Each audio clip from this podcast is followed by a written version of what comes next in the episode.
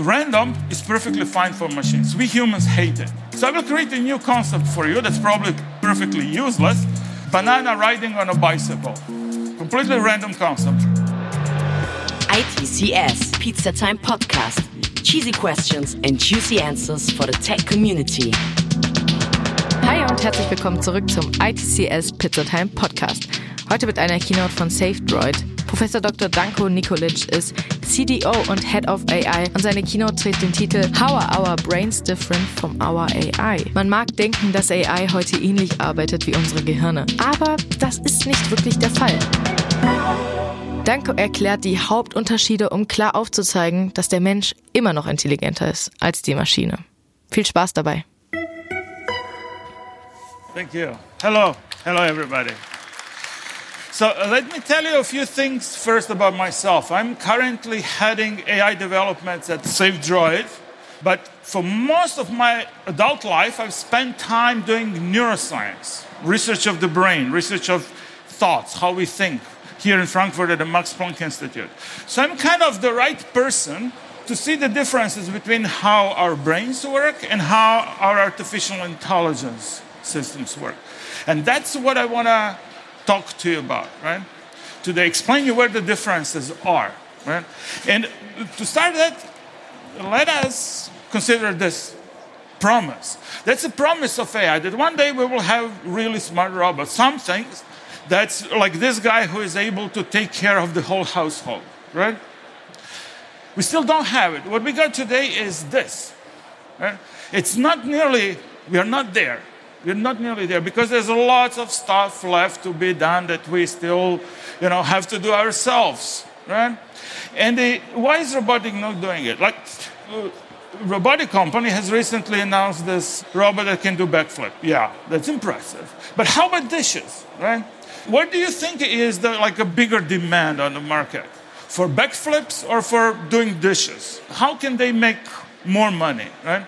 I bet it's dishes, but still, we don't have a robot that can do something like that. And that's because of something that's known as the Moravec's paradox. Basically, Moravec's paradox tells us that what is easy for machines is difficult for humans. What is easy for humans is difficult for machines. Right? We are ever again impressed how machines do some things that are difficult for us, like a handheld calculator. When I was a kid, it was totally impressive, multiplying eight-digit numbers.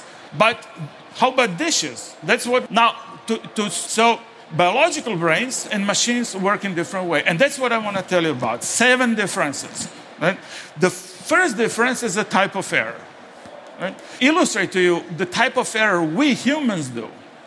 Please watch. Here's experiment. Please look at this watch and detect the moment the second hand skips. So the point is that we humans get easily distracted. We can do things quite well, quite intelligently, but what we can't do is keep our attention focused on a task forever. And that's how we make errors, that's how we make mistakes. If we make a traffic accident, it's not because we are done, we don't understand what needs to be done, but it's because our somehow our attention went away. Be it you know during driving, be it during drinking, whatever. Attention went away, right? Machines don't make this type of error. Machines just make stupidity errors, right? So here is how Charlie Chaplin illustrated that over 100 years ago. He made this in the movie uh, Modern Times. So at the beginning, everything was fine when they invented the machine to feed workers in a factory, and then later everything was also well. But then suddenly problems started, and the machine couldn't fix it, right? So that's, that's the difference. Machines are stupid. We are not attentive. We are intelligent, but not really attentive forever. And that's sort of a price to pay for the intelligence, right? Difference number two concepts. So, for a machine to develop a concept of a chair, to recognize a chair, a deep learning network needs lots of examples of chairs, like these here. This is not enough. It needs millions of examples, and that can recognize a chair. It knows a chair. But what it cannot do is recognize unusual, weird chairs like this one or that one or this one of that one. If they were not in a training set, they cannot recognize them. We can, we have no problems, right? I have more f- weird chairs like this one and that one. This is all a problem for the machine, right? Because we develop a concept of a chair, machines just memorize the features that chairs typically have. Because our concept of a chair has to do with sitting. A thing I can sit on, right? I can make this a chair if I decide to sit on it, right? That's how we understand the chair. It doesn't have any physical features. It's something that puts our body in a certain position. And there are different types of chairs because of the different positions of the body, different levels of comfort, and so on. That's how we understand the chair, completely different. And we can utilize concepts much better than the machines. Like, consider this kid who has seen a car for the first time in his life. The car has a chair, but also has other things a steering wheel, wheels, and so on. And he's playing with it and he acquires the concept of a car. After that, we show to the kid this picture and say it's a car. For kid, it's perfectly understandable it's a car. Try this with a deep learning network that has seen millions of examples of pictures of a car with this drawing. It couldn't do anything with this drawing, right? It gets even better for humans. You can tell to this kid, draw this, and ask him what that is. And if the kid has ever played once with a train, it would understand immediately that this is a train, right? Or you can go even better. I can go back and say, nah, it's not a car anymore. This is now a table with two chairs. Fine. A switch in the mind immediately without any problems, right? The kid applies a new concept to the same stimulus. And then again, to this one becomes not a train anymore, but this is now a classroom, for example, or a restaurant scene or something like that, right? Applying concepts to the inputs from the outside world. That's what we can do. And this is what makes us smarter and more intelligent than the machines. And we have lots of concepts. One of the most important one is the concept of self, but also we have a very important concept, it's the concept of time. That's really important in our life. We organize all the events somehow in time. They happen at some point, and we have to have a lot of stuff to work with that. Also, you know, person's profession has a rich set of concepts and so on, right? That's how we are intelligent with all these concepts. Also, self-awareness. Self-awareness is sometimes considered to be the highest level of intelligence, right? But it's basically a concept of a self that we have and machines don't, right? That some time in a history, at some point, it happened for the first time that someone was aware of himself or herself, right? This happened to development of a concept. That was the, when the first time the concept of self has been created. Difference number three context. We are very sensitive to context. We humans love context. Machines don't care about context, right? Machines are contextless. So, for the purpose of this presentation, I made a little test. I asked Cortana, what is the capital of Germany? And she told me correctly Berlin. And then I used the context and said, and of France, asking whether she would understand the context of talking about capitals. And she answered, I pulled some images of France for you. Right? So this simple context Cortana didn't, didn't understand. And I played a little bit also with other assistants. None of them really understands context. Right? Random is perfectly fine for machines. We humans hate it. If you talk to assistants and ask random questions, they don't care. They just do their job. They're not frustrated. They don't get angry. But try asking humans random questions. Try it with your spouse. You will very soon see that this is not a good idea. People like stories, people like consistency, people like context, right? Deep learning likes random. Now we, we come to the fifth difference, and this is how we learn. So, to give you an idea, I created a movie to give you an idea of what is it like to be a deep neural network when it's training, when it's learning something, right? I literally Googled random images, got a bunch of random images, and then divided them into living and non-living. And I created a training material that you would normally use for training deep learning, but now I'm making a movie to train you, right? To see what it's like to be a machine. This is for reinforcement learning if you know what that is. So it wasn't very pleasant, probably. Eh, you don't remember much anyway, right? Because it was all random. And for machines, it's really good. It actually has to be random. If you don't randomize it, it will not learn well. That's how the algorithms work. But we humans like the story. So I'll just take right now what I will do. I'll take exactly the same images, but then I make a story out of these images, a human story, exactly the same sequence. And the story goes like this once upon a time lived a dwarf named Pipito. Pipito had a dog, Barfi. One day they hit the road and tossed a coin to decide where to go and decided to reach Antarctica. They didn't trust airplanes. So they traveled through Africa by train. When they reached South Africa, they waited for a boat. While waiting, they went for a dive, and they met Horatius, who took them to Antarctica on his back. Success. Exactly the same, what appears to be random sequence, set of random images rearranged to make a story. Now you remember the images. Now this makes sense to you, right? To machines, of course, this story doesn't make any, it's useless. Also, it's very important to understand that even when we are presented with a static image, right, so there's no temporal sequence, there's a static image, we understand this image by building internally a sequence of percepts. We first perceive one thing, then the other thing, then the next thing. By looking around, we are building a context and we are building a story.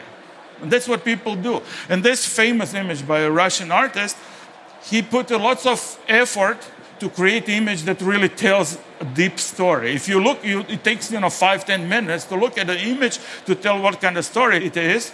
I don't have time to tell you everything about it, but you can see that everybody's looking at this person and expecting something to happen.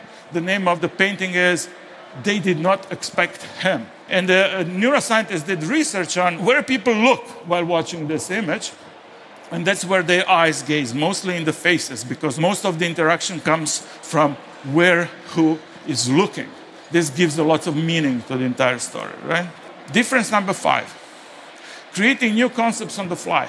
So not only that we have concepts, but we can create new ones when we need them. That's how we learn stuff. We learn through creating new concepts as well. So I will create a new concept for you that's probably perfectly useless. Banana riding on a bicycle. Completely random concept. But I can create it for you first by using this drawing, but this drawing is uh, not so powerful. I'll make a story for you, a really short story for you. Like, there is a poor village in Africa.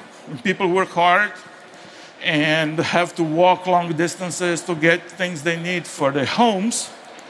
And also, they sell bananas and they have to transfer them long distances. And for that, they use bicycles and these bananas ride on the bicycles. So I now made a story for you. I have also invoked some emotions. This actually builds a new useless concept for you, right? Difference number six working memory. So we have this working memory where we can remember only a few numbers, like a phone number or something, right? So it looks like kind of it's useless. Like how is it useful to remember five numbers if computer can remember billion without any point? But our working memory is not about memory. Our working memory is place where we activate these concepts, only small number, let's say four or five concepts. But this is when they interact. This is when they combine. This is when they create new ideas, new concepts, new solutions to the problems. That's the place of working memory. Right? So to illustrate how little capacity in working memory we have, I have a task for you. So be ready and you will see something very briefly, and then comes the task. What has changed? The yellow and red changed places. Okay, so most people should be able to, to get that if you have paid attention. But now I'll give you another task showing you that, that you need concepts, that working memory works with concepts. Here's another one. Ready? Was this one shown or not? No idea. Unless you know how to use Chinese characters. Any people in the audience who know how to use Chinese characters? One person. They can tell. They can tell, of course, because they have the concept for these characters that you have seen. We Europeans don't. I even turned around the symbol here in the test. Doesn't seem to be a problem. For Chinese, it's completely impossible for us to solve this problem. Right? The last difference, difference number seven, number of things that we can deal with rapidly. So, so far, first I told you something that where we are worse than the machines and some example. Then I give you lots of examples how we are more intelligent and better than machines. Now I'm giving you again one example of where machines are better. Right? Where is five laying five and laying two. Can you tell a difference? And can you find a laying two? But now find it in this image. It's very hard for us. Uh, somebody has found it.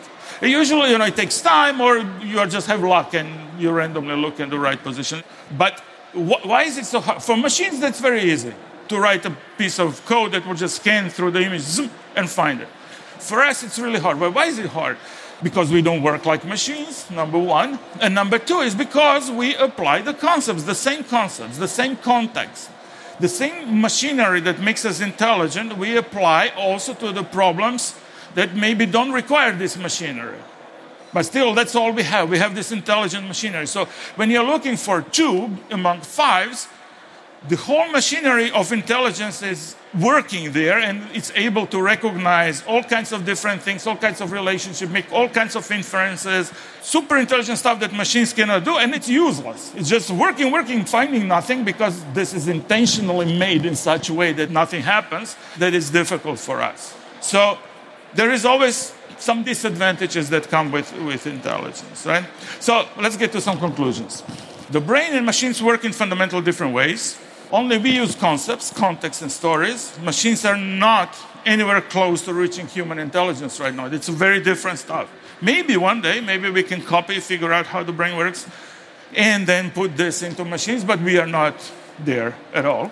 So this means that for foreseeable future, humans will have jobs, and we as Savedroid have jobs for you guys, and machines will not take over these jobs, right? And when we were speaking on dishwashing, I was telling to my daughter yesterday about you know, my dishwashing story about this, and then she pointed out to this video where how biological intelligence is smarter than machine intelligence than dishwashers, even it doesn't have to be human. So here's a video of a monkey doing dishwashing.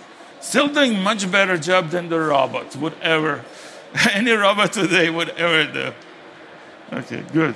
So, at the end, reminder, we have these positions open. You can, you can, you can check out over there. We hire human intelligence, not machines, not robots, maybe monkeys, I don't know. We didn't discuss that. So, thank you very much.